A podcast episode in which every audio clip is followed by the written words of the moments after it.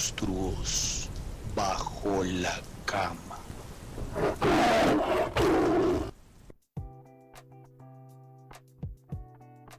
Hola a todos, ¿cómo están? ¿Qué pasa? Yo soy Tian Castrillón, bienvenidos a Monstruos Bajo la Cama, segundo episodio de esta segunda temporada 2021. Venimos súper recargados, más aventureros, con nuevas sábanas, nuevo colchón, nuevas pillas, mejor dicho, venimos con todo nuevo, menos, menos compañero de trabajo nuevo. Se está gestionando, no mentiras. Espero estén muy bien, que el capítulo anterior se lo hayan gozado. Muchas gracias por participar en la dinámica de esta semana. Hoy tenemos una invitadaza, o sea, invitadaza así para empezar con, con el pie derecho, como dirían por ahí. Les vamos a dejar un poquito de suspenso, todavía no vamos a, a darles pistas ni nada, solo que es increíble. Antes de empezar este capítulo, quiero hacer una mención eh, especial. Em, bueno, en este momento, Angélica, la primera invitada de Monstruos Bajo la Cama, está luchando contra un monstruo que no hemos traído aquí todavía, pero lo traeremos, y es la depresión. Y estoy seguro que cuando vuelva a la realidad, pues va a escuchar este programa y espero que, esté mejor y que todas las personas que pasan por esto, pues, pues den la pelea de la mejor manera. Y bueno, un saludo para Angélica, la queremos un montón. Dicho esto, y para no enrollarme más, voy a darle la bienvenida a Vulcano. ¿Cómo estás? Que viene hoy con gorrita y toda la cosa. Latian, ¿cómo estás? Gracias a ti eh, por estar una semana más en este podcast que amo, Monstruos Bajo la Cama. Muy contento de subirme a la cama. Eh, bueno, no sabía lo de Aleja, también un saludo fuerte. Situaciones que pasan y todos saldremos adelante. Pero bueno, tenemos que empezar entrando en materia y contándoles, la, recordándoles las novedades antes de presentar a nuestra súper invitada. Es que nos pueden seguir en nuestras redes sociales, en Instagram arroba monstruos bajo la cama, en Facebook nuestra fanpage monstruos bajo la cama. Y recuerde, ya nos puede escuchar en Deezer, Google Podcast, Breaker, Cast, Cast, no vamos a poder nunca con Castbox, Radio Public y ya encuentran los capítulos de Monstruos Bajo la Cama en nuestro canal de YouTube. Son los audios, eh, simplemente vaya, siga el canal y también los puede compartir y demás. Tiene ahora todas las opciones para que pueda escuchar este podcast. Así es, importante que si van a YouTube, ahora sí voy a hacer el, la frasecita de influencer primiparo. Por favor, denle like, suscríbanse, compartan y comenten. Nos hacen un favorzote, siempre quise decir eso. Bien, Pero bueno, me gustó. eh, el día de hoy, como es- veníamos diciendo, tenemos una super invitada y tenemos un monstruo bien bonito. Bien bonito porque ese, ese es de esos monstruos del que, de los que no podemos escapar, de que sí o sí va a estar ahí y que no es tan malo. Ya, ya vamos a hablar un poco de eso, pero les voy a empezar dando pistas para que Vulcano tenga el honor de, de presentarnos a esta invitada que está que se habla. La primera pista es que, bueno, uno es guapísima, súper talentosa y de hecho una de las pistas está en nuestra última publicación en Instagram, así que vayan pensando quién puede ser. Pues efectivamente, esta hermosísima mujer, además de una voz muy dulce, ya se van a dar cuenta, y una energía muy bella, es una ingeniera industrial que terminó en los caminos de eh, el diseño y fue la encargada de darnos esta nueva y mejorada sábana para esta cama. Fue la creadora del nuevo logo de Monstruos bajo la cama. Así que démosle un calurosísimo saludo y una súper bienvenida a nuestra querida Elena Hoyos. Elena, bienvenida. Uh. ¡Uh! Hola, hola, hola, qué felicidad estar por fin aquí. Eh, me encanta escucharlos. Además que tienen una voz espectacular, o sea, amo la voz de los dos. Eh, y estoy súper feliz, súper feliz, gracias. Qué emoción empezar el año con proyectos tan lindos y acompañada pues de ustedes y su proyecto. ¡Yay! ¡Qué lindo! Uno se queda como oh, oh, con el corazón apachachado. Bienvenida, qué rico tenerte por aquí. Ya al fin, que, al fin se nos hizo. Ya les, con- les contamos que teníamos a, a él pensado hace mucho tiempo. Pero dijimos, no, no. Es de esos invitados que tienes que esperar el momento preciso para, que, para no desaprovechar la oportunidad. Pero bueno, vamos a con nuestro ritual vulcano, por favor. Sí, efectivamente. Enciende la hoguera, ah, no, el sacrificio. Y como, como bien sabe eh, nuestros oyentes, bueno, acá están viendo, los invitados van a seguir y queríamos empezar con esta súper invitada. Y todo el que se sube a la cama está en la obligación, en el deber de contestarnos una pregunta y es que nos cuente Elena qué le tenía miedo cuando era niña. Puede ser un miedo que haya desaparecido o no, pero la pequeña L, ¿a qué le tenía miedo? Bueno, yo tengo un miedo que es un poco chistoso, pero es fuerte. y es que yo le tengo miedo como a estas personas disfrazadas, tipo la vaquita del rodeo, los osos de familia.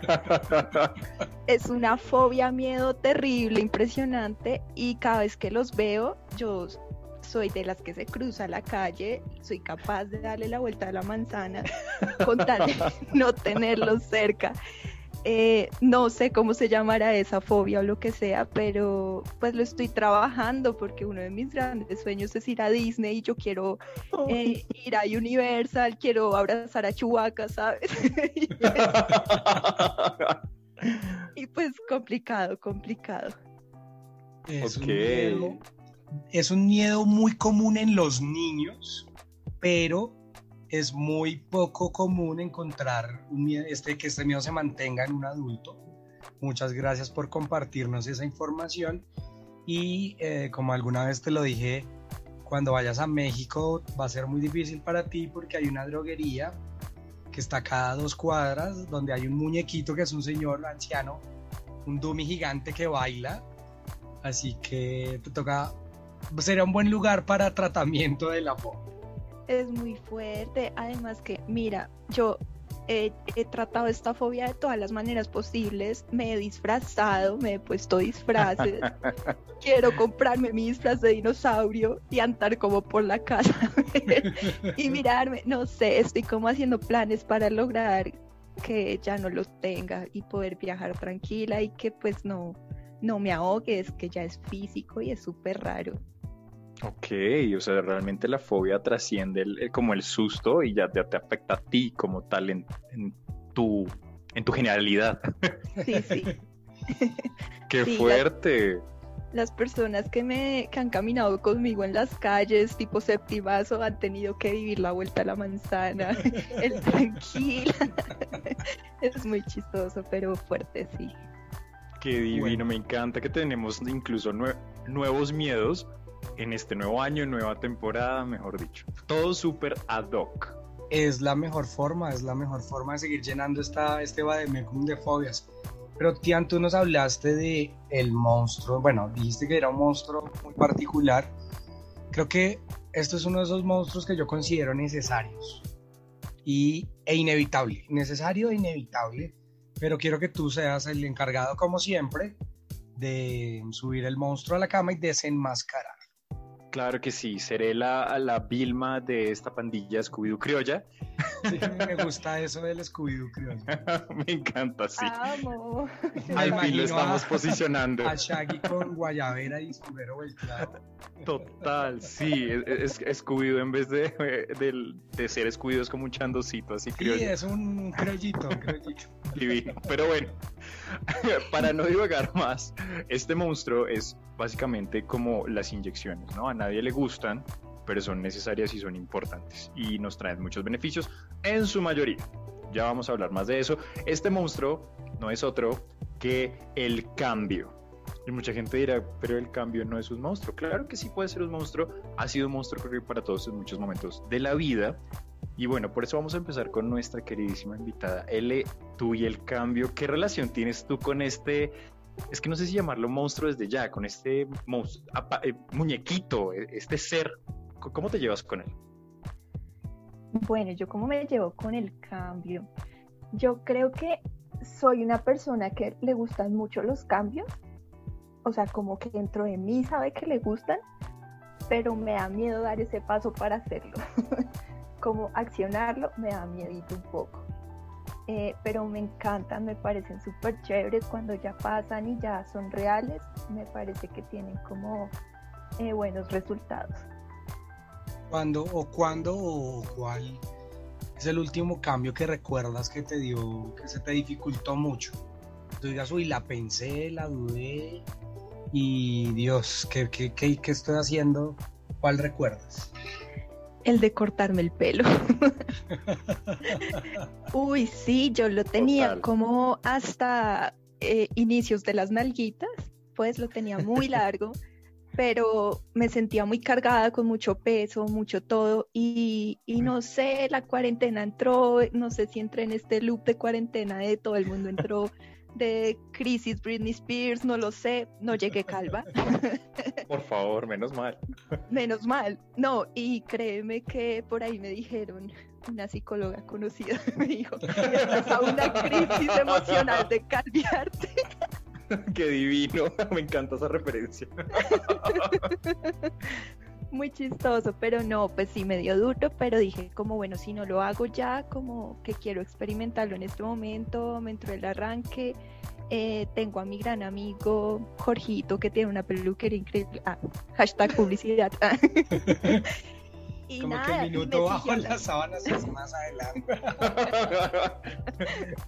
Me encanta, me encanta. Y, y ya me siguió la corriente y me dijo, hágalo de una, igual va a estar encerrada un año, si no le gusta, pues pasa su crisis de pelo en la casa. Y así fue.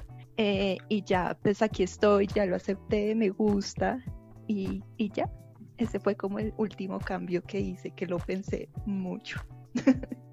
Qué interesante y de hecho tocas un, un tema eh, muy, muy clave con este monstruo, es que nosotros nos asumimos, bueno, no siempre, pero usualmente queremos asumir el cambio de esa forma, como mucha gente que entró en esta onda de o calvearse o ponerse rubio, porque todo el mundo se puso agua oxigenada rubia en cuarentena. ¿Por qué? Porque no iban a salir a ningún lado. Entonces estaban de una u otra forma cambiando, pero dentro de la zona de confort de, pues bueno, es que realmente nadie me va a ver.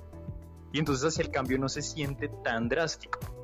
A diferencia de que si tú te vas a ir, no sé, mañana a tu boda y llegas calva, pues va a ser como, ¿qué pasó? El cambio lo vas a sentir más. Entonces creo que siempre tratamos como de acolchonar el cambio con una situación cómoda que ya conozcamos para que no nos duela tanto, porque si el cambio es feo y sobre todo cambios de imagen, yo te entiendo porque, digamos, yo ahorita diría, yo no me quitaría la barba ni porque me pagaran. Pero de pronto algún día entro en loop Britney Spears, me la quito porque nadie me va a ver. Entonces, muy interesante ese punto. La cuarentena como que nos hizo eh, eh, darnos esa oportunidad de experimentar. También yo pensaba como que video, la importancia que uno le da lo que, que dirán, cómo te ve la gente, porque lo puedo experimentar estando dentro de mi casa, ¿sabes? Pero pues chévere también, pues, el, pues COVID, muy mal todo, pero creo que también nos ha dado como espacios personales interesantes. Y me gusta, Yay, sí. me gusta empezar a analizarlo desde algo que puede y pudiese llegarse a pensar banal, como un corte de cabello, pero también hay que recordar, y eso no se nos puede olvidar, que es un concepto de muy hollywoodense, podemos decirlo, pero si ustedes se dan cuenta, el momento de cambio de un protagonista de una película en muchas ocasiones es cuando el protagonista se cambia la imagen, cuando hay un cambio de, sobre todo de cabello, ¿no?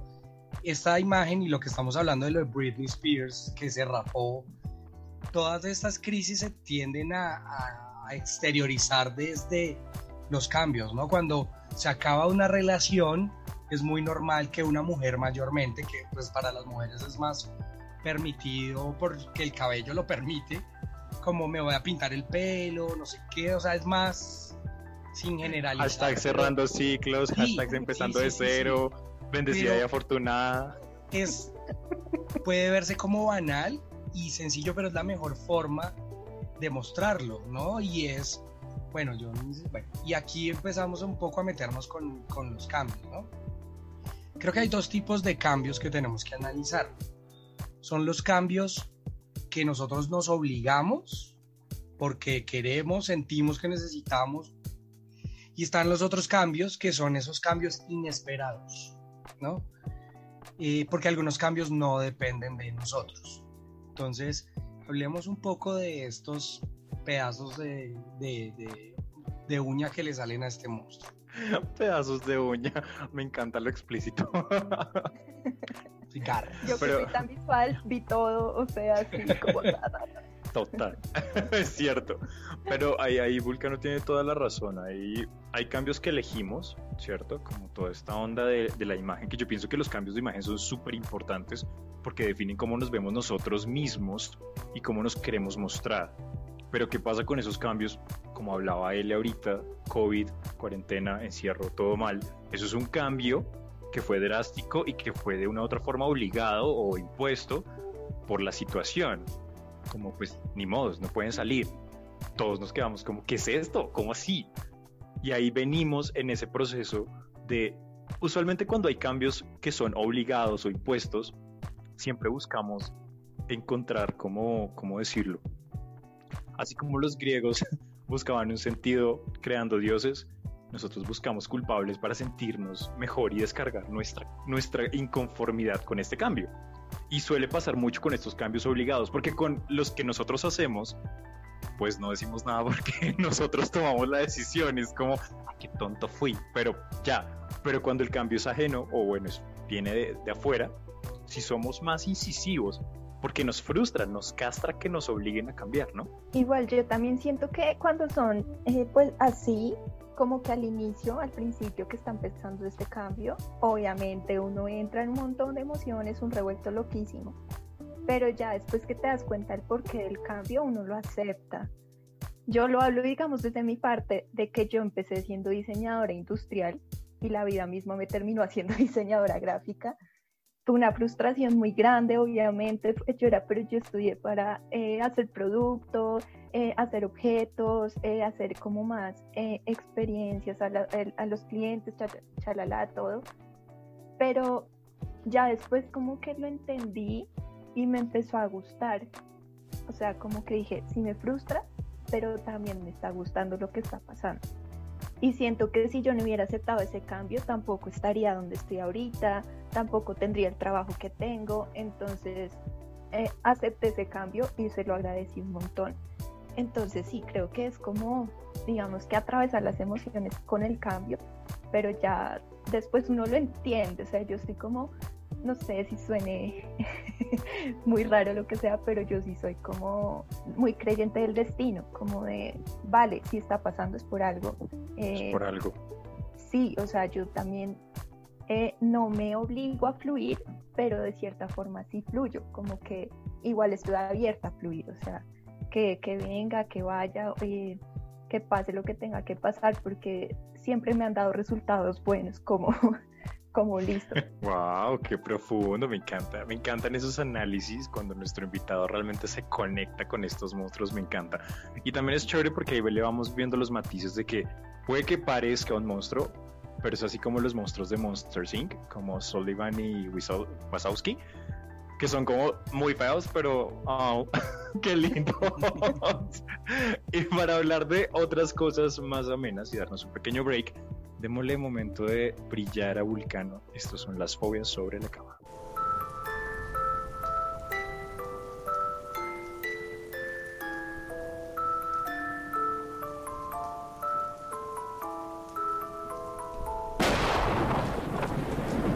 Fobias sobre la cama. Bueno, y esto es Fobia sobre la cama, una semana más, donde subimos una fobia curiosa o particular eh, para que aprendamos algo diferente y curioso. Y empiezo preguntándole a Elena y a Tian qué creen que es la hedonofobia. ¿A qué les suena? Hedonofobia. No, no.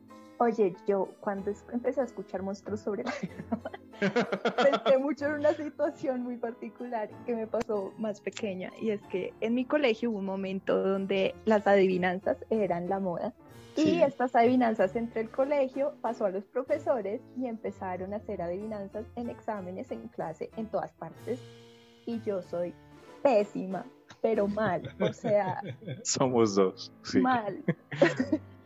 Pero, pero, pero aquí no hay que ganar, A es ver. simplemente lo que se te ocurra, ya, o sea, te sonó a lo que sea y ya.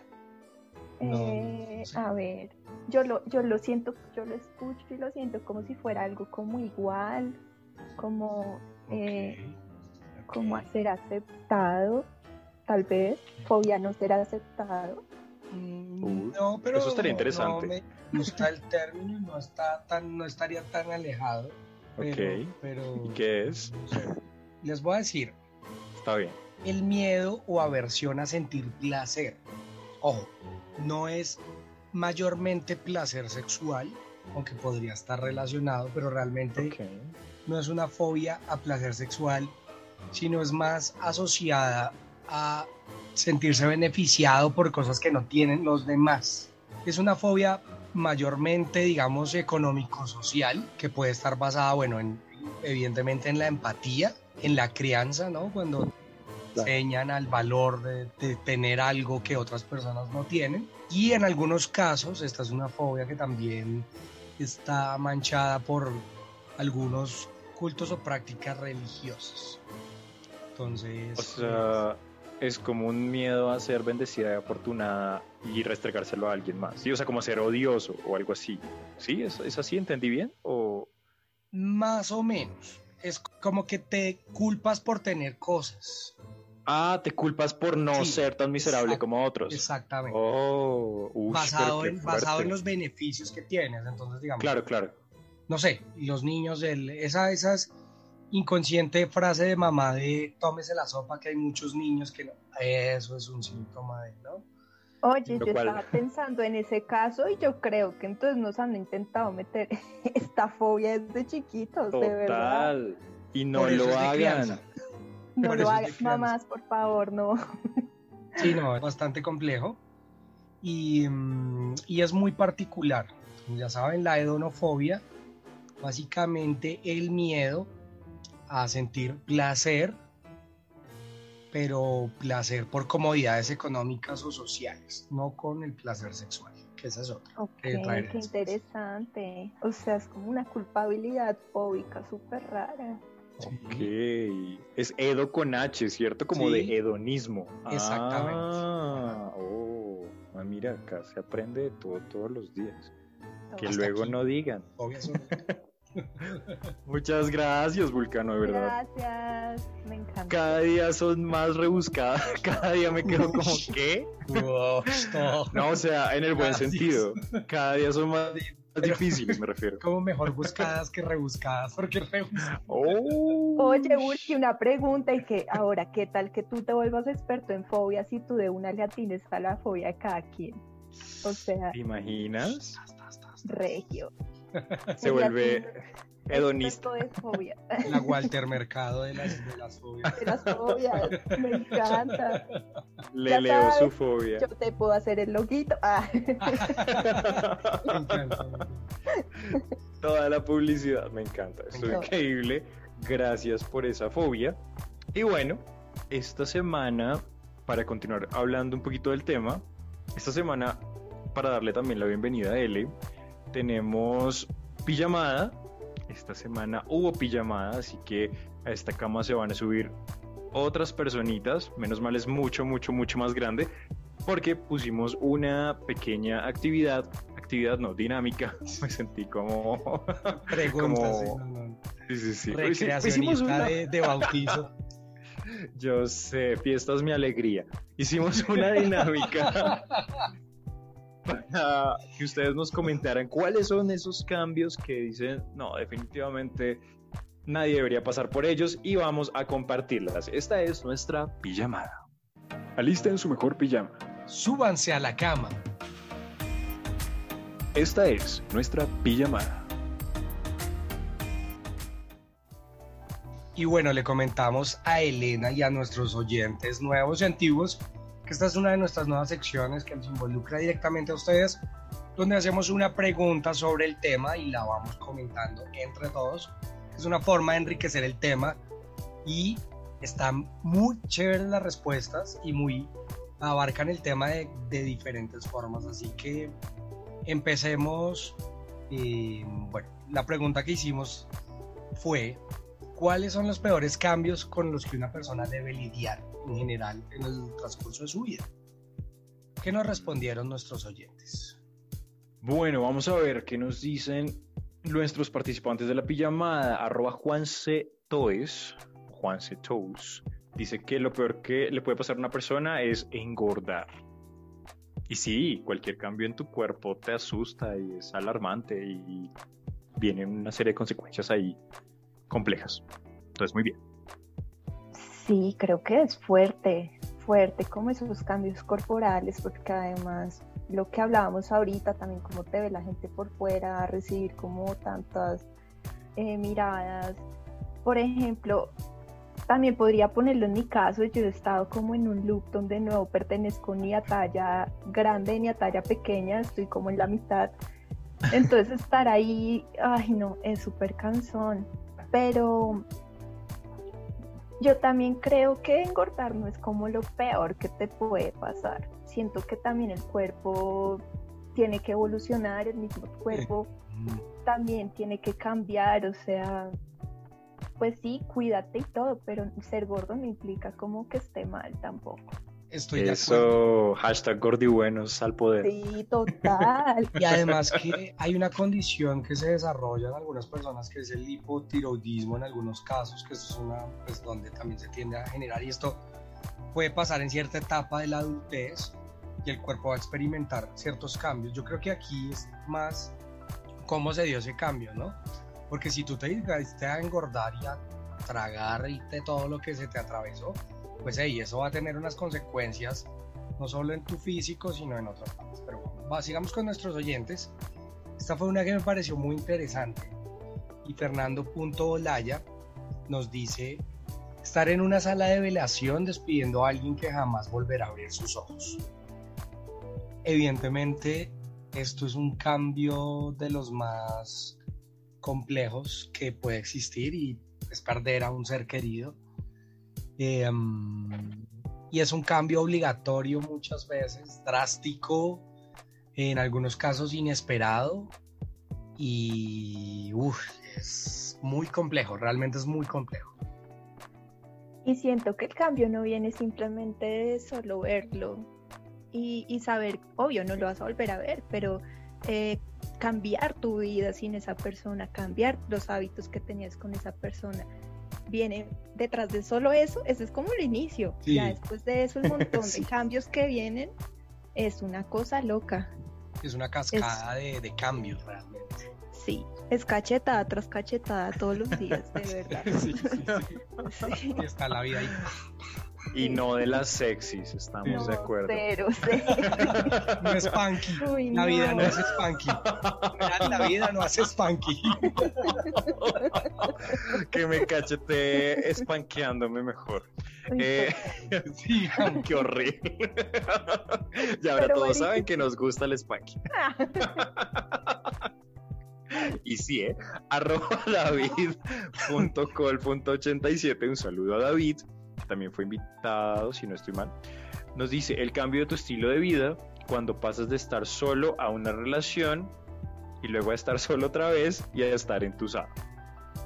Él resumió varios cambios bastante comunes, uno, y dos que son bastante difíciles. Cambiar tu estilo de vida de cualquier manera es muy complejo, y más cuando significa unir tu vida a la de alguien más de manera física, digamos, cuando te vas a vivir con esa persona o cuando empiezas una relación. Es, es difícil, ¿no? Porque ya no tienes que pensar solo en ti, sino en dos personas.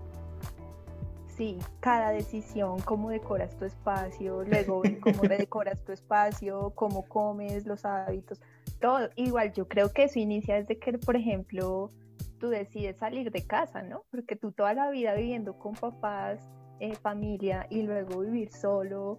Sí. Eh, pero igual también ese cambio a mí me gusta, ¿sabes? Porque uno o, sí o sí tiene que aprender. Sí. Como a lo que es cocinar, lave su ropa, todo, todo, todo. Y, y siento que uno lo prepara mejor para uno poder precisamente compartir tu vida con una persona, ya sea a largo, corto plazo, lo que sea. Pero, pero sí, es un cambio chévere, a mí me gusta. Sí, es cierto. Sí, es un cambio chévere. El que no es tan chévere es cuando pierdes la pareja porque venías de una rutina, ¿no? De esas rutinas de pensar y demás, y como que esos cambios cuando se destruyen los planes, que uno ve caer los sueños como una montaña de legos, de no va a estar esa casa, de no va a estar ese perro, de no va a Ese cambio sí es, me parece bastante fuerte. Y de hecho, arroba cam.cac nos dice algo relacionado con lo que nos mencionaba L, y es independizarse y comenzar a organizar el dinero para que alcance a final de mes.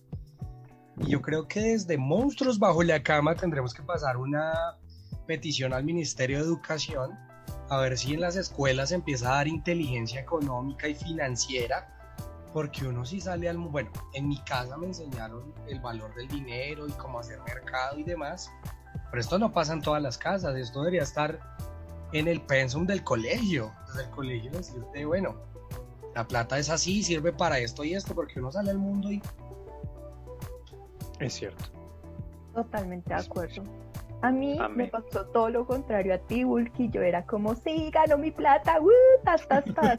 ¡Wow! Sí. Uy, no, me tocó aprender súper a las malas, súper fuerte. Y tienes toda la razón, esto deberían tener una clase específica en los colegios. Escribámosle a la ministra, ahí porque... Listo, ya mismo yo le voy a mandar un WhatsApp. Eso. Ah, Las grandes influencias desde Monstruos Bajo la Cama, claro que sí. Luego nos matan. No, no es cierto. Uy, Eh. ah, el cambio a muertos. El cambio, sí. el cambio de, de- de locutores. también es Cambio a no vivos. Bueno, nos vamos con otro comentario. Es arroba José-Escobar-Romero que participa un montón y de verdad un saludo enorme a José. Sí. Bueno, a muy José. bien. Yay, sí. Tiene unos apuntes que siempre dan en el clavo y nos encantan. Bueno, toca conocer La- a José. Ah, Toca conocer a José, sí, ahí está el plan guiño guiño. Eh, la- él nos dice, la muerte de un padre o un hijo, la independencia económica, la separación y pues ser padres. Qué difícil, uf. Eh, horrible, para- ¿no? Horrible. Está, Para está mí, diseccionado. uh, Para mí ser madre no está en mis planes. Uf, mi pareja tampoco los tiene, entonces es como gracias. Eh, la felicidad está en tener gatos. Ah, Yay, adopte un y gato. eres madre de, de- de cuatro gatos hermosos. sí, sí, sí. No, muy fuerte, muy fuerte. El tema de solo los hijos es un cambio a tu propia vida. Es el cambio que viene después de que tú lograste independizarte, hacer tu vida, decorar tu casa como querías, eh, financiar tus, tus cuentas, todo. Viene un hijo a arruinarte todo eso. Es como re- reubica todo porque además tienes que pagarme mi comida, mi colegio, mi ropita, mi... Ay, no. Yo soy De como- hecho, sí, Sí, sí, claro. y- Es, es reorganizar, es cambiar toda tu vida para que ya no gire en torno a ti, sino en torno a una persona que pues se va a que va a hacer lo que tú le enseñes que sea. Y eso también es una responsabilidad enorme. O sea que sí, o sea, yo sé que no- muchas veces no tiene nada que ver, pero yo, yo diría, yo no tengo hijos porque qué tal que ese niño resulte allá siendo un Hitler y yo decir, ese era mi hijo. No, qué responsabilidad. No, no, no, no, no. Total, yo igual le agradezco a mi mami todo lo que hizo, a mi papá también, gracias y todo, pero no, eh, conmigo no cuenta para ser abuelos, yo se lo he dicho a mi mamá mil veces. no, no. Desafortunadamente, en esta sociedad colombiana y latinoamericana, me atrevería a decir, creo que ser padres es uno de los cambios más obligados por los que pasan nuestras juventudes. Por esto de que no hablamos de anticoncepción, porque no hay programas de sexualidad responsable, hay, la estadística de embarazos adolescentes es escandalosa en este país y en Latinoamérica, y es uno de los cambios más obligados y es el cambio más importante en la vida de una mujer. Y es el momento que aún no nos concientizamos de eso.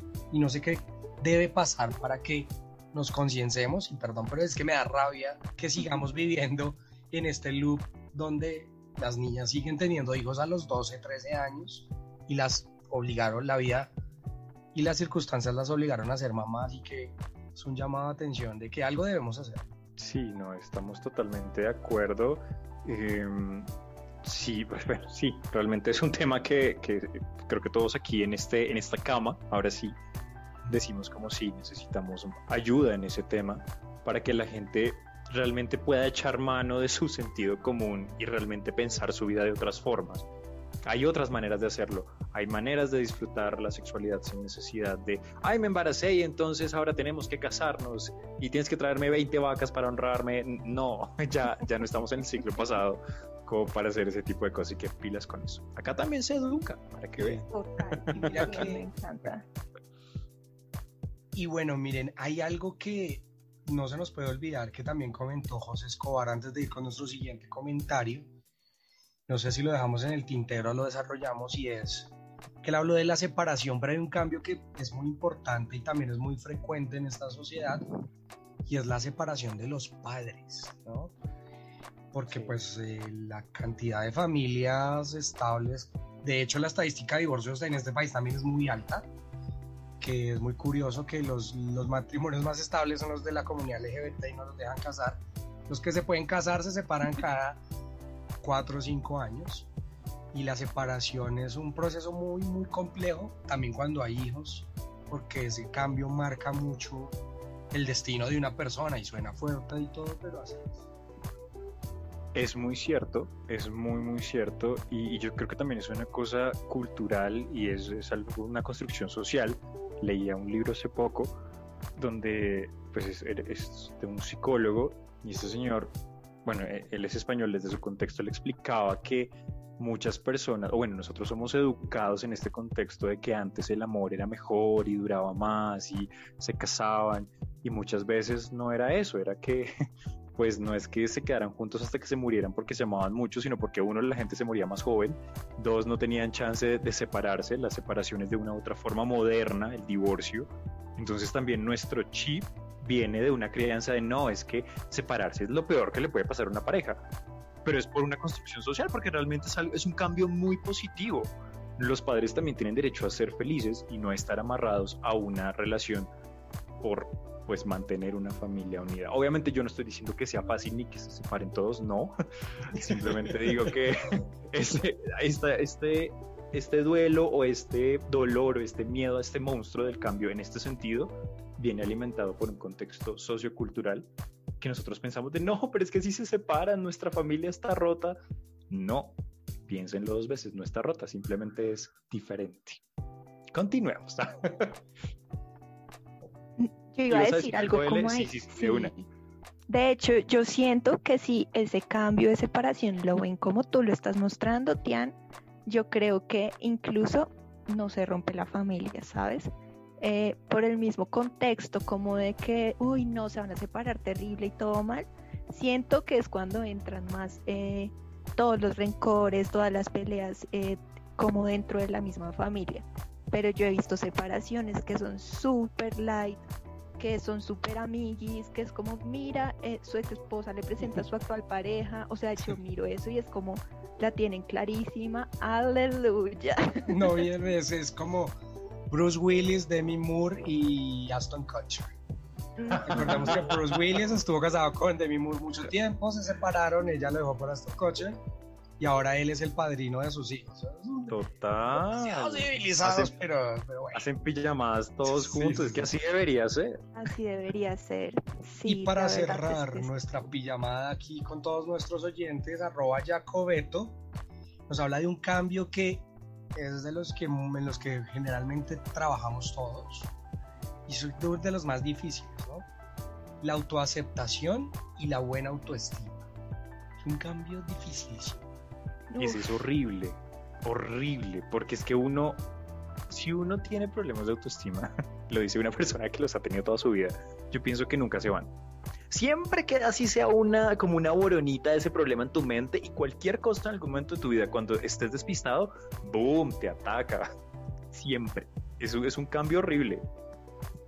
Sí, a mí me ha pasado lo mismo que Tian, yo también he tenido inseguridad toda mi vida y ha sido un tema, o sea, es un, es un cambio constante, creo que es de los cambios más constantes que uno tiene en la vida, la verdad, o sea, además que no solo el cambio de aceptarlo, sino de ver cómo lograr salirte de esa incomodidad que tienes en ese momento, porque obvio siempre aparece algo nuevo. Entonces es como, esta vez, ¿cómo voy a cambiar el pensamiento de para lograr? Sí, Es como, total. El cambio evoluciona y duro, duro. Pero también es un cambio muy lindo. Es uno de los cambios del, o sea, es uno de los del lado lindo del cambio, del monstruo del cambio. Total, Sí. estamos de acuerdo. Es como una pelea de Dragon Ball Z, dura toda la vida. Ese villano nunca muere, Es pero como es un una gol pelea que uno recuerda con amor. Sí, total. Como la vacuna capítulos. aquí. Sí, Sí. sí, sí, sí.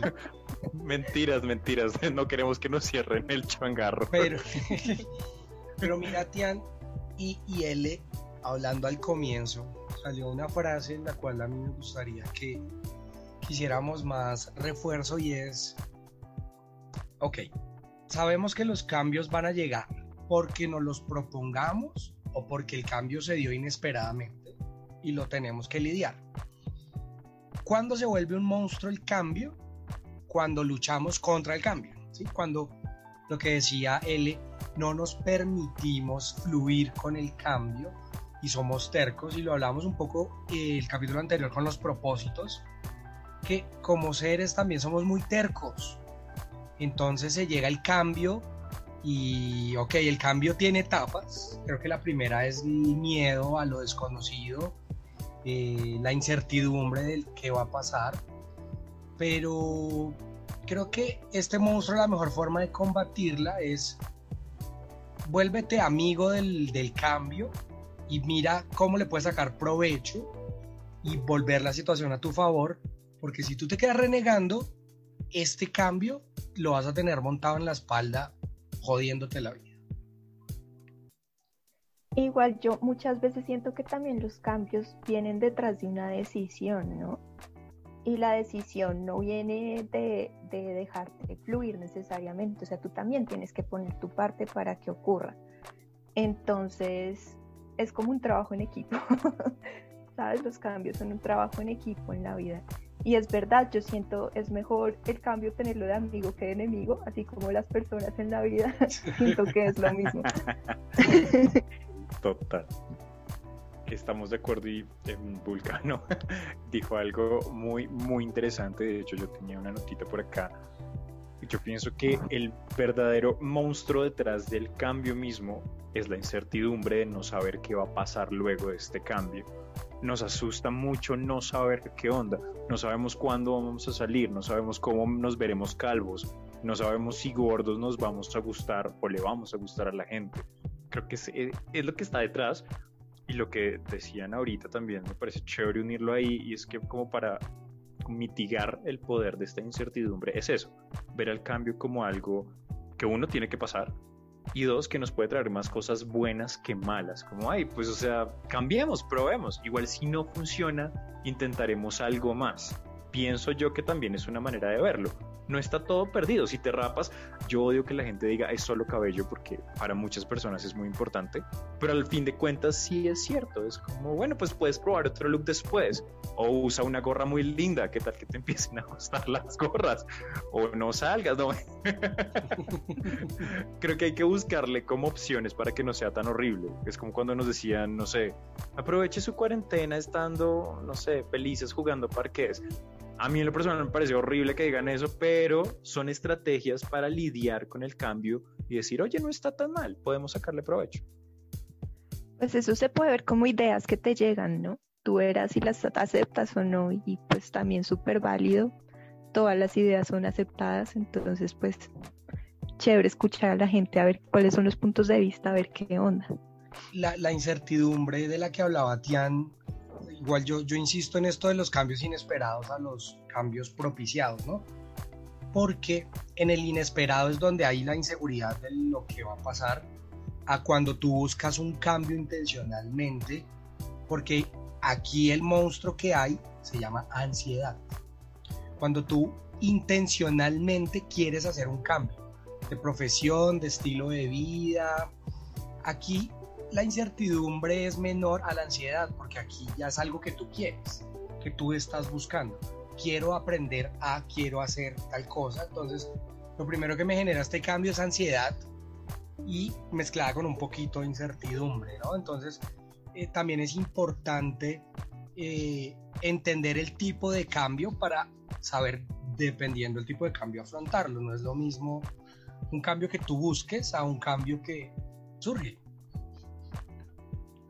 Pues por ejemplo, en los ejemplos, en las preguntas que hicieron eh, los oyentes, un cambio que tú no esperas es el de la muerte de una persona, que tú quedas plop y es como, what, ¿y ahora qué? ¿Cómo así? ¿Cómo reacciono a esto? Ta, ta, ta, te toca eh, pensar un plan de acción súper rápido sin tú quererlo.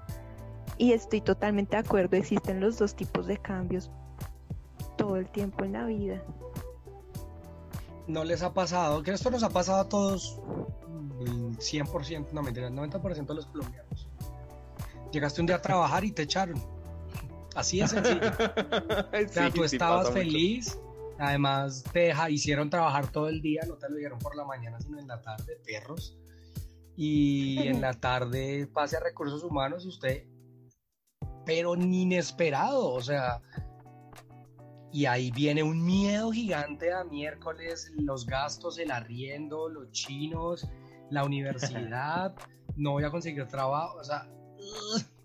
claro, es que te coge de sorpresa y tú no tenías ningún plan a seguir, o sea, eh, la incertidumbre también se da por tú no saber qué va a pasar después, tú no, tú no decir como, bueno, si, si, por ejemplo, cuando tú renuncias, tú sabes qué hacer, ¿no? O sea, como, bueno, voy a hacer esto, voy, es, voy a hacer freelance un tiempo, voy a estar, bueno, lo que sea, pero el no tener plan y que sea un cambio sin plan, la patada. y es como, no. Era, era lo que mencionaba Tian y a lo que voy con mi ejemplo, y es que en este caso, la mejor forma de sacarle provecho es que es el momento de lo que mencionaban ambos y es, ok, me echaron inesperadamente, pero yo tenía un proyectico, yo tengo un emprendimiento, yo sé hacer ponques, yo sé yo hacer tengo un podcast y vamos a cobrar por oyente. Sí, yo sé hacer podcast. Entonces es como mejor aprovechas esas circunstancias para sacarle provecho al cambio. Creo que el, que el cambio es algo que también nos permite, si lo sabemos, eh, sacarle provecho. También está en cómo afrontemos ese cambio y que no nos gane. Porque si nos gana, pues depresión, ansiedad y en la inmunda y pidiendo monedas en la calle.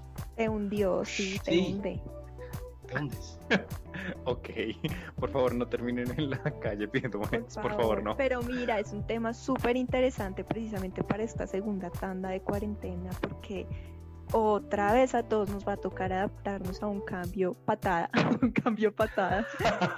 Eh, sí, literal, porque otra vez, pues sabes, como que no esperábamos que durara tanto, etc, etc, y otra vez fue como de malas, esto va para largo, pues yo lo siento que va para largo, yo no sé. Eh, y pues sí, nos toca adaptarnos otra vez, eh, reconstruirnos, reinventarnos, así suene muy trillada la palabra, que está trilladísima obviamente, pero, pero sí, creo que también la misma vida con las experiencias y enseñanzas que te va dando, tú vas aceptando esos cambios patada y vas sabiendo cómo llevarlos mejor. Total, muy, muy cierto. Adaptabilidad, supervivencia de- del más fuerte. La idea es que todos seamos igual de fuertes y que no se nos quede nadie atrás. Porque con esto de los cambios así de drásticos, hay gente que simplemente no puede. Y no puede, y cuando digo no puede, es que toman ciertas decisiones para huir de estos cambios y puede acabar bastante, bastante mal. Entonces creo que vemos el cambio como algo muy significante, pero cuando realmente no sabemos manejar estos cambios patada, como les acaba de, de bautizar L, a veces perdemos el control y simplemente tomamos decisiones que tal vez a futuro no sean las mejores. Entonces, pilas con esos cambios. Y super pilas, pidan ayuda, griten. Hay psicólogas increíbles en Bogotá. Ah. Que viven conmigo. No, hay que, hay que decirlo, y gracias por llegar al tema, porque también quería decirlo. Pilas, pilas usted que hace parte de una red de apoyo, cómo ayuda a las otras personas, porque Sí. hay gente, y, como diría algún invitado que tuvimos, que es culera en la vida, o sea, que, que no le importa y el apoyo en un momento de cambio es vital. No para que usted esté ahí de, echándole cepillo y, y- Pero hay que saber, o sea, también hay que saber dar apoyo a una persona que está en una etapa de cambio y transición, porque si no podemos estar haciendo todo lo contrario, que esta persona se hunda más, así que Ojo que el cambio es esa otra forma en la que nos afecta y es cuando las personas de nuestro entorno están cambiando y nosotros tenemos que ser inteligentes pues para apoyar de la mejor manera para que pues todos salgamos a, a flote.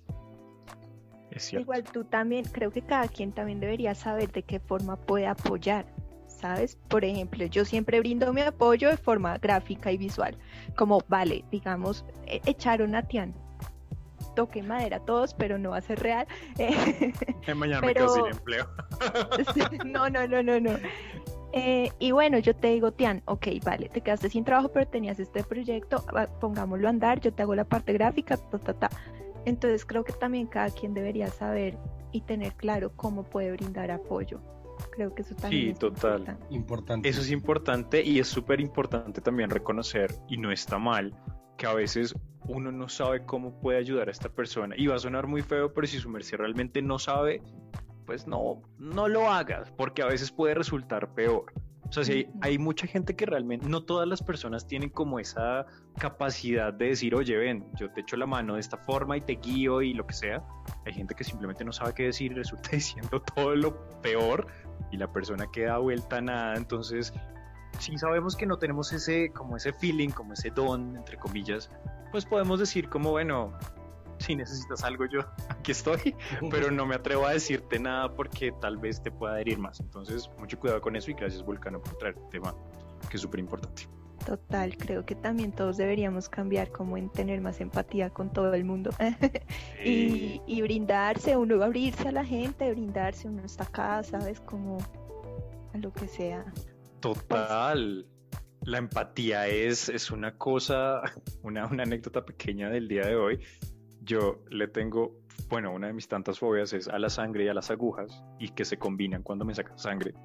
Usualmente yo cuando voy a que me saquen sangre le digo a la enfermera, uno, que me dé un algodón con alcohol para efectos de no desmayarme y dos, como que me haga la charla. Y el 90% de las enfermeras siempre lo hacen y son súper buena onda. Pero esta mañana di con una persona supremamente cero empática. Entonces yo le dije, mira, es que yo tengo este problema, me muy mal. No dijo nada. O sea, yo no esperaba que me consintiera ni nada, pero fue como estira el brazo y mira para otro lado. Y yo como, oye, claro, entonces me entró la ansiedad y llegó un punto que le dije, oye, ya no, no, no aguanto más. Y fue como, no, tienes que aguantarte. Y yo era como, oye, o sea, qué falta de empatía es esta. Mínimo di un respira, no sé, señores, sean más empáticos y más si son Sí, que Que enfermeros. le hagan la charla y el enfermero y ¿qué trabajas o te educas? Cambiemos ¿Te educo o te doy trabajo? sí, seamos más empáticos y más si sacan sangre y no sean culeras. ya, sigan. quería, quería sacar ese sentimiento de mí. No, es momento, ya que estamos tan felices y tan festivos de entrar en nuestra guerra de almohadas. encontramos la mejor manera de divertirnos sobre la cama con ropa. Esto es Guerra de Almohadas.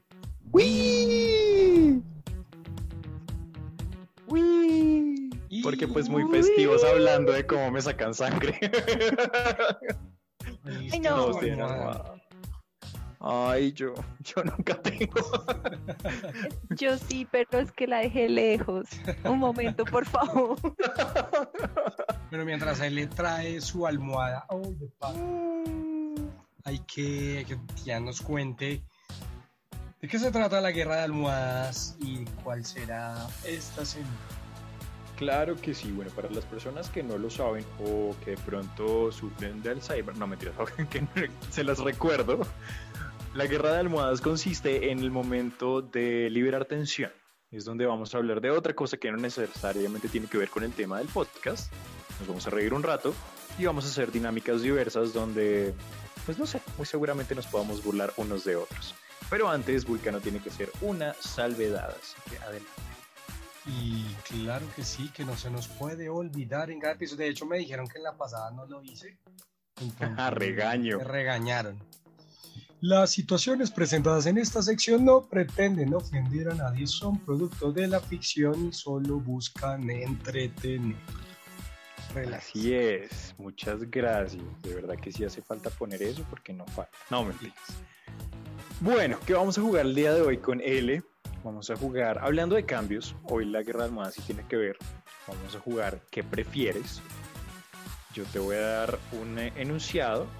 Vamos a poner aquí a nuestro querido conejillo de indias Vulcano para que juegue con nosotros. Presente. Que salías así como con tus orejitas de ratón. Sí, sí.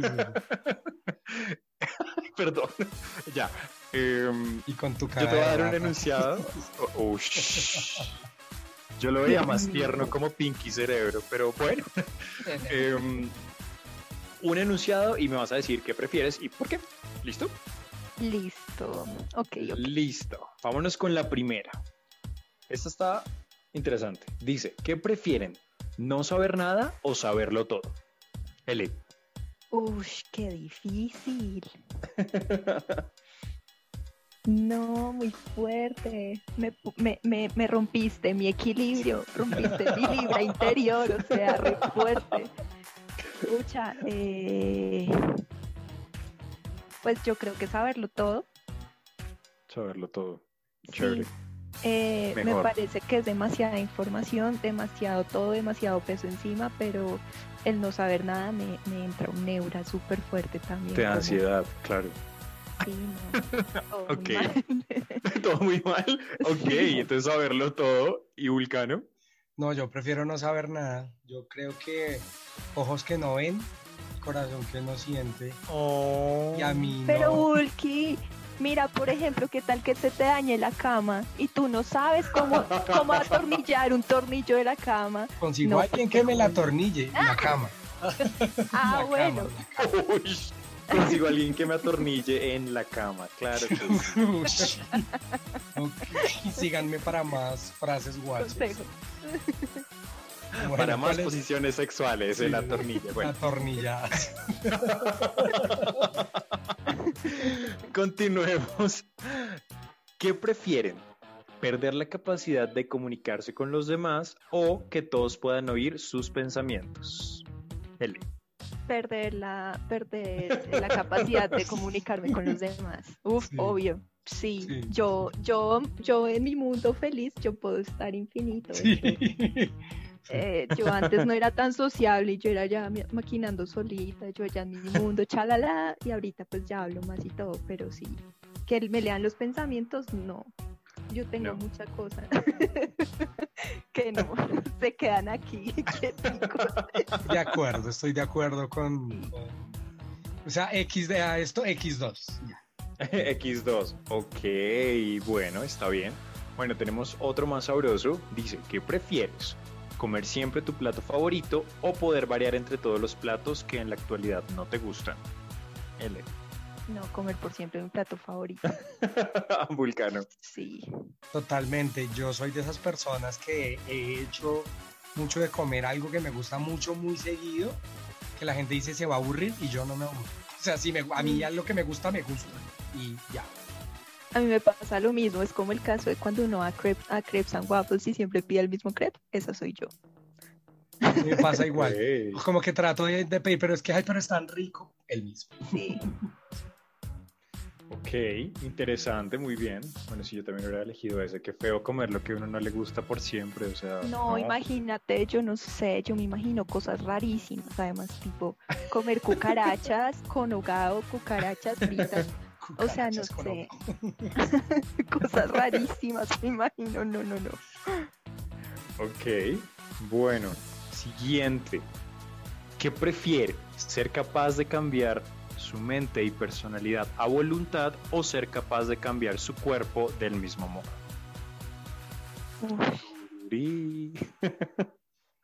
No cambiar mi mente a voluntad. Para mí el cuerpo sí es importante, pero no es lo más relevante en mi ser, la verdad. Wow, me encanta, muy profunda. X2. No, pero qué filosóficos, Dios mío. Yo dije debate sobre la cama, pero no, No. solo fue por la atornillada, ni modo. Vamos con otra, a ver, a ver qué piensan. A ver. ¿Qué prefieren? ¿Que nadie vaya a su boda o que nadie vaya a su funeral? Yo prefiero. Que nadie-. Ay, dale, dale tú. No, no, no, A perdón. ver si yo Eh, también digo debate sobre la X2. cama. Ah, La tenía, clara, la tenía muy clara.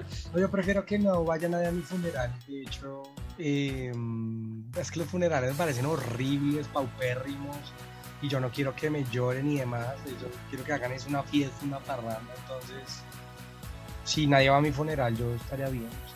De hecho, creo que mi funeral quiero que... Ok. Estoy de acuerdo. Yo también prefiero como morir tranquila que me de una que me quemen y chao. Sí, chao, sí, chao, limpio. ¿En Pues es que también, pues es que tú ya dejaste de existir. O, En pues, cambio, en mi boda así regio, así. una toda mundo montada Los y todo.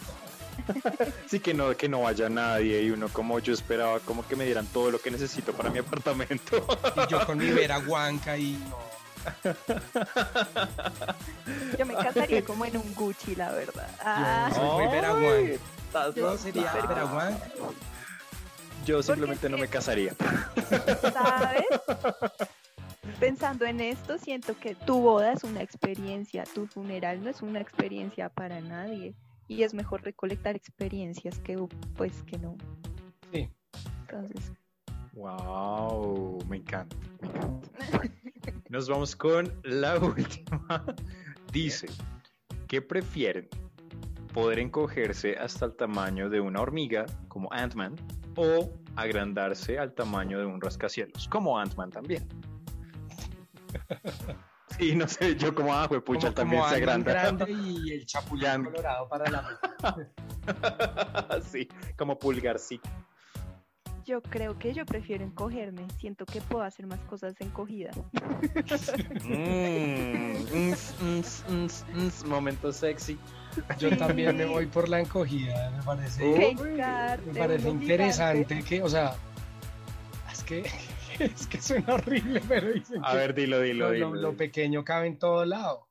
Uy, No, o sea, no lo tomen tan literal, pero, pero además, realmente también me parece interesante ver el mundo desde una perspectiva de uno muy pequeño, ver cosas en otra dimensión me parece increíble. Entonces, parecería eso. wow, muy bien, me gustó. Me gustó, estuvieron muy filosóficos. Yo espero realmente que nuestros oyentes también hayan hecho el ejercicio y se hayan puesto a pensar qué prefieren.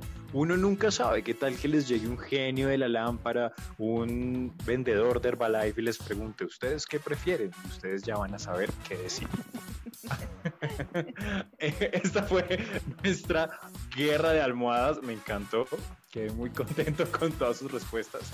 Quería que se dieran más almohadazos. No pasó. Fui una mala manzana de la discordia hoy. Pero volveré.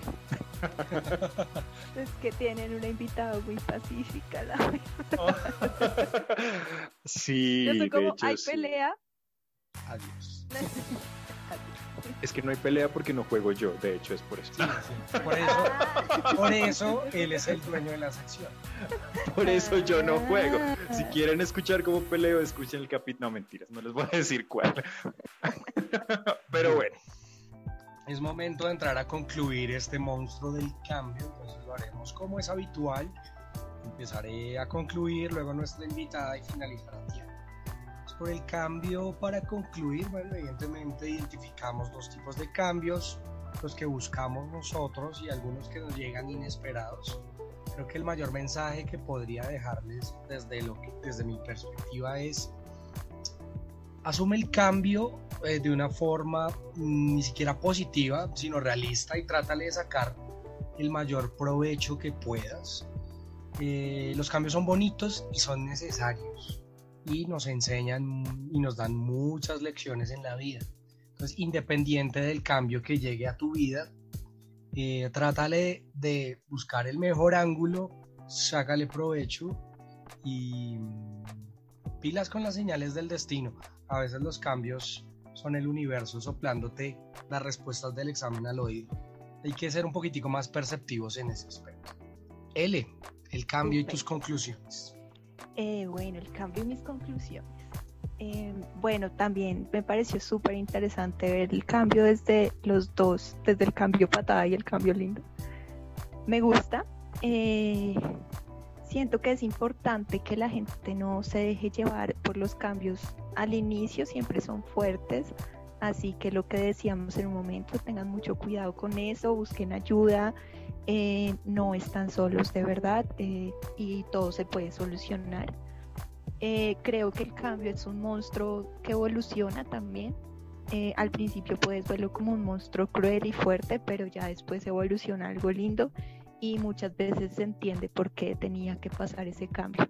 Usualmente los cambios tienen resultados buenos, entonces nada, afrontarlos sin tanto miedo. Qué bonito, qué bonito, Sí. de verdad que son conclusiones muy lindas y creo que es un tema muy importante, es un tema que como mencionamos desde el principio no es el gran monstruo como todos eh, hemos visto en otros capítulos, pero sí es un monstruo muy importante y que se debe manejar con todo el cuidado del caso. Mis conclusiones, pues más allá de eso, pues no sé, creo que todos mis compañeros de día de hoy ya lo han dicho, Creo que lo importante es saber lidiar con la incertidumbre y con la ansiedad, que es como lo más difícil. No, no es sencillo lidiar con esa voz en tu cabeza de ¿y qué pasa si sale mal? Porque nunca te dice qué pasa si sale bien. Es como ¿y qué pasa si sale mal? Si te ves bien pinche de frentona, orejona, calva, ¿qué va a pasar? Nadie te va a querer. Pero hey, ¿qué tal si en vez de le bajamos un poquitico al volumen a esa voz y le subimos a la que dice, pero qué tal que nos veamos guapos?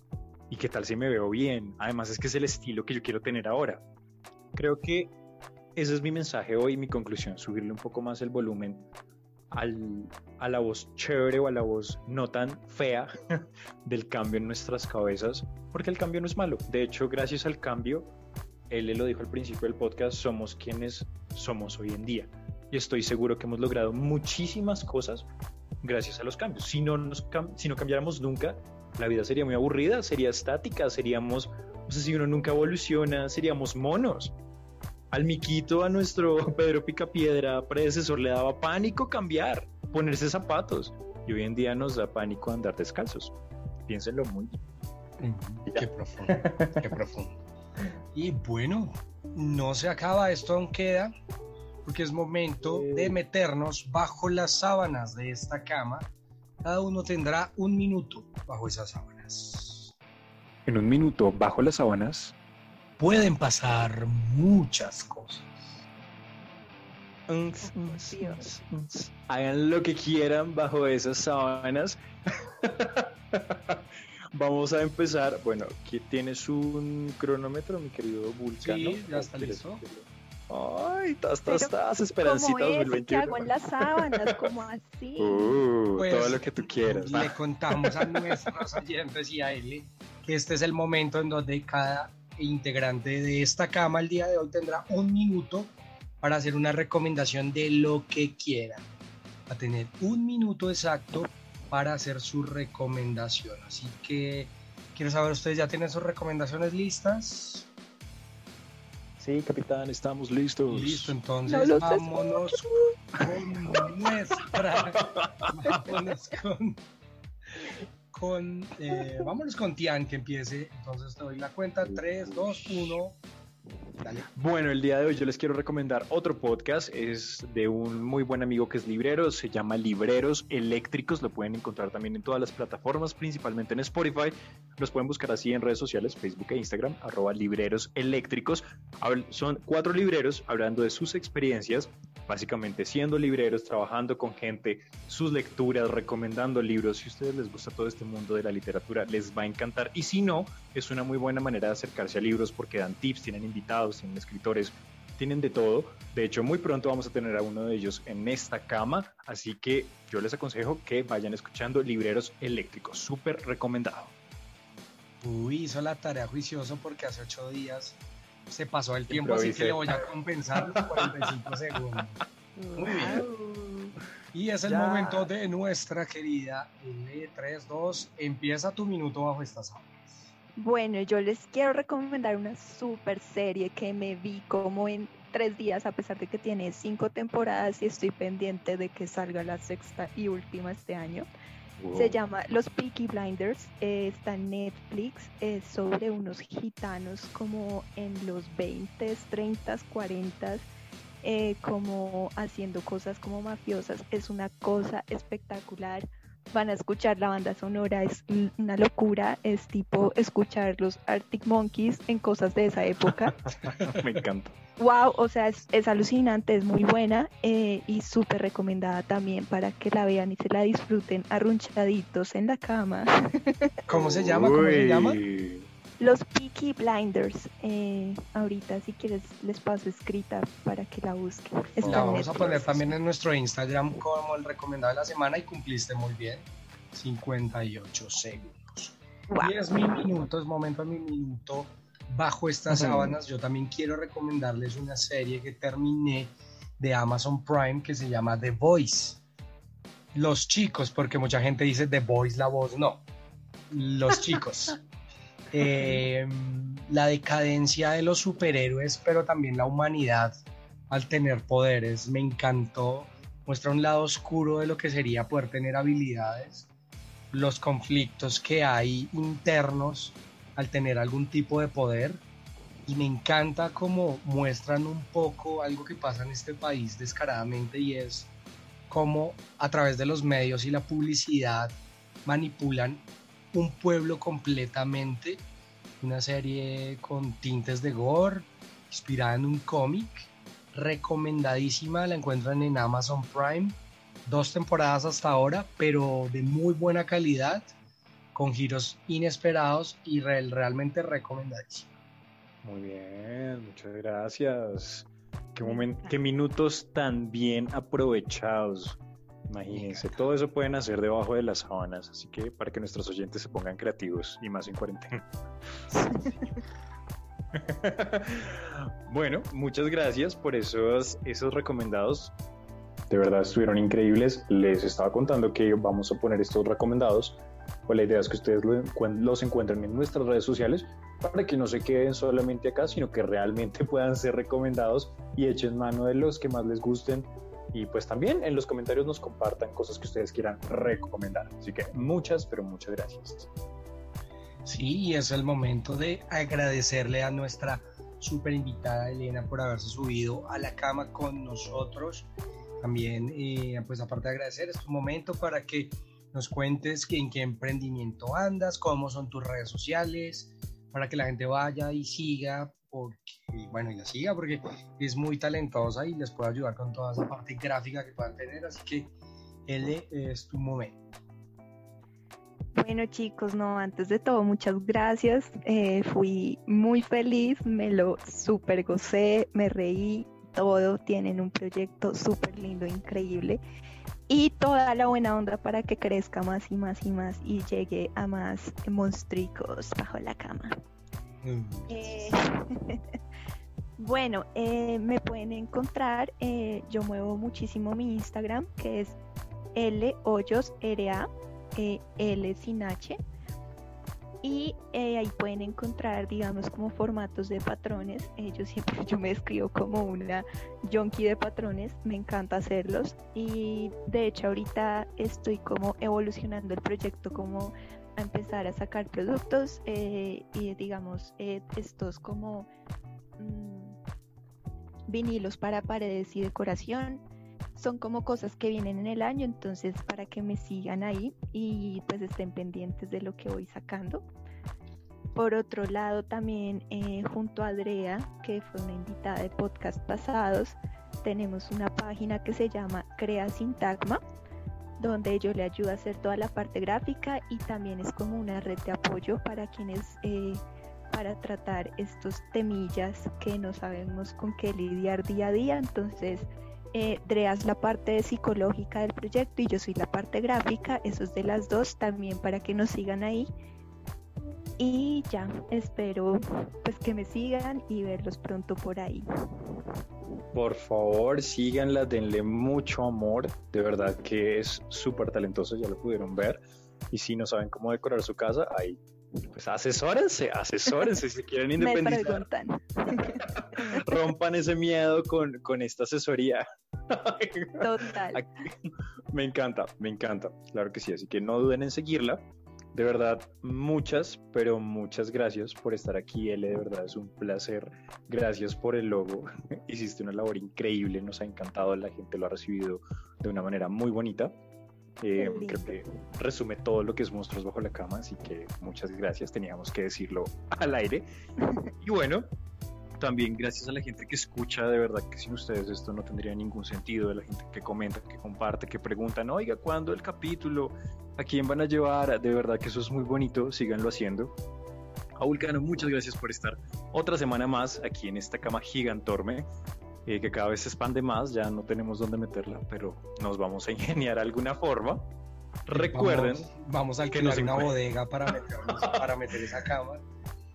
Y Somos efectivamente, como lo dijo Tian, mucha gente ha estado muy pendiente del podcast. eh, cuando volvía, el- estaba esperando el primer capítulo. Muchísimas gracias por el apoyo. Recuerden que ahora nos puede seguir en todas las plataformas de podcast que existen. Deezer, Google Podcast, Castbox, ¿cuáles más? eh. Public.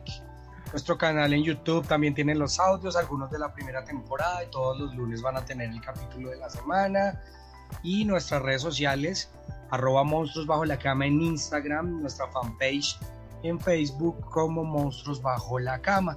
Y también puede seguir a Tian, los Tian Livers, pueden reportarse a arroba bastianoso con doble S y los Bulky Livers se pueden reportar en arroba vulcano ed.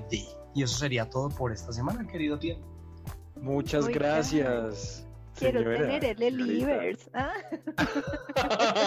claro que sí puedes tener L Livers. Los L Livers a arroba L hoyos Hoyos ra, Erea. Después, de, después del logo vas a tener muchos L Livers, yo estoy seguro que sí. Y, y mientras eso va pasando, nosotros nos escuchamos la siguiente semana con un nuevo monstruo, con un invitado increíble y obviamente acompañándolos a ustedes un ratico. Cuídense mucho. ¿Y tú a qué le tienes miedo? Chao, chao. Chai.